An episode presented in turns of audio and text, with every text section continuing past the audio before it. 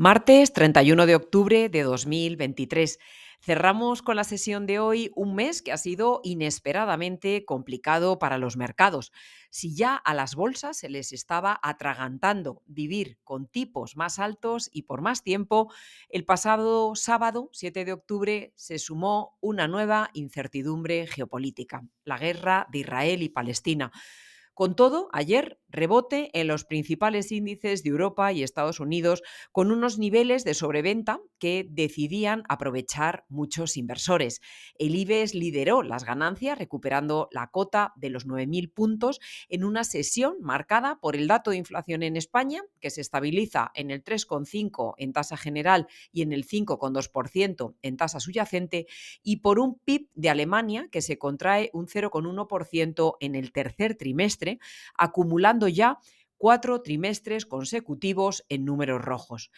A falta de la jornada de hoy, en lo que va de año, el FUPSI 100 se sitúa en terreno negativo, en el menos 1,67%, el CAP 40 avanza un 5,43, el DAX un 5,70, 6,19% para el Eurostock 50, 9,54 IBEX 35 y 15,32% para el FUPSI de Milán.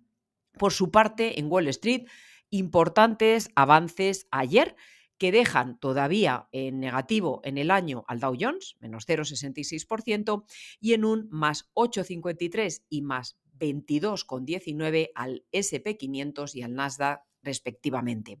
Tras la decisión del Banco Central Europeo de mantener el tipo de interés de referencia en el 4,5%, poniendo fin a su racha de 10 subidas consecutivas, esta semana será el turno de la Fed y del Banco de Inglaterra, de los que se descuenta también una nueva pausa.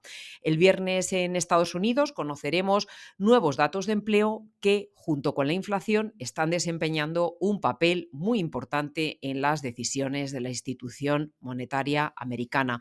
En el mercado de bonos, las rentabilidades de momento han hecho un alto en el camino.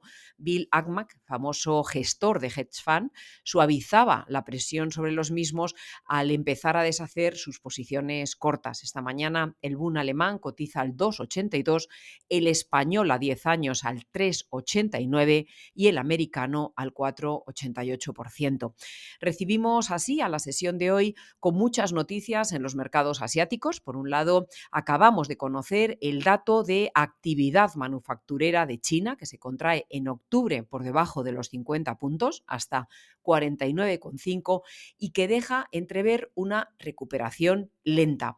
Y por otro, el Banco de Japón, que ha decidido esta mañana permitir que los rendimientos de los bonos gubernamentales a 10 años aumenten por encima del 1%, revisando sus controles de la curva de tipos por segunda vez en tres meses. El Banco de Japón mantiene tipos en el menos cero con 1%, pero aumenta su pronóstico de inflación del 2,8% eh, en el año fiscal 2024 en lugar de su pronóstico anterior del 1,9%. Esta mañana el yen ha vuelto a rozar mínimos de los años 90 frente al dólar.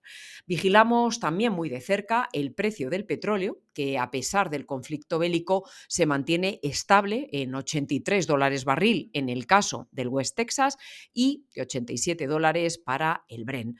Todo ello a pesar de la advertencia que hacía ayer el Banco Mundial en cuanto a que los precios del crudo podrían subir a más de 150 dólares el barril si el conflicto en Oriente Medio se intensifica. En otro orden de asuntos, continúa la publicación de resultados de las compañías cotizadas en Estados Unidos con el 40% conocido, el crecimiento interanual de los beneficios por acción de las empresas que integran el SP500 es del 13% superior al del segundo trimestre y en cuanto al Eurostock 600, el incremento del BPA asciende al 11%. La sesión de hoy vendrá marcada por datos macro relevantes con el PIB y la inflación de la eurozona. Muchas gracias y feliz semana.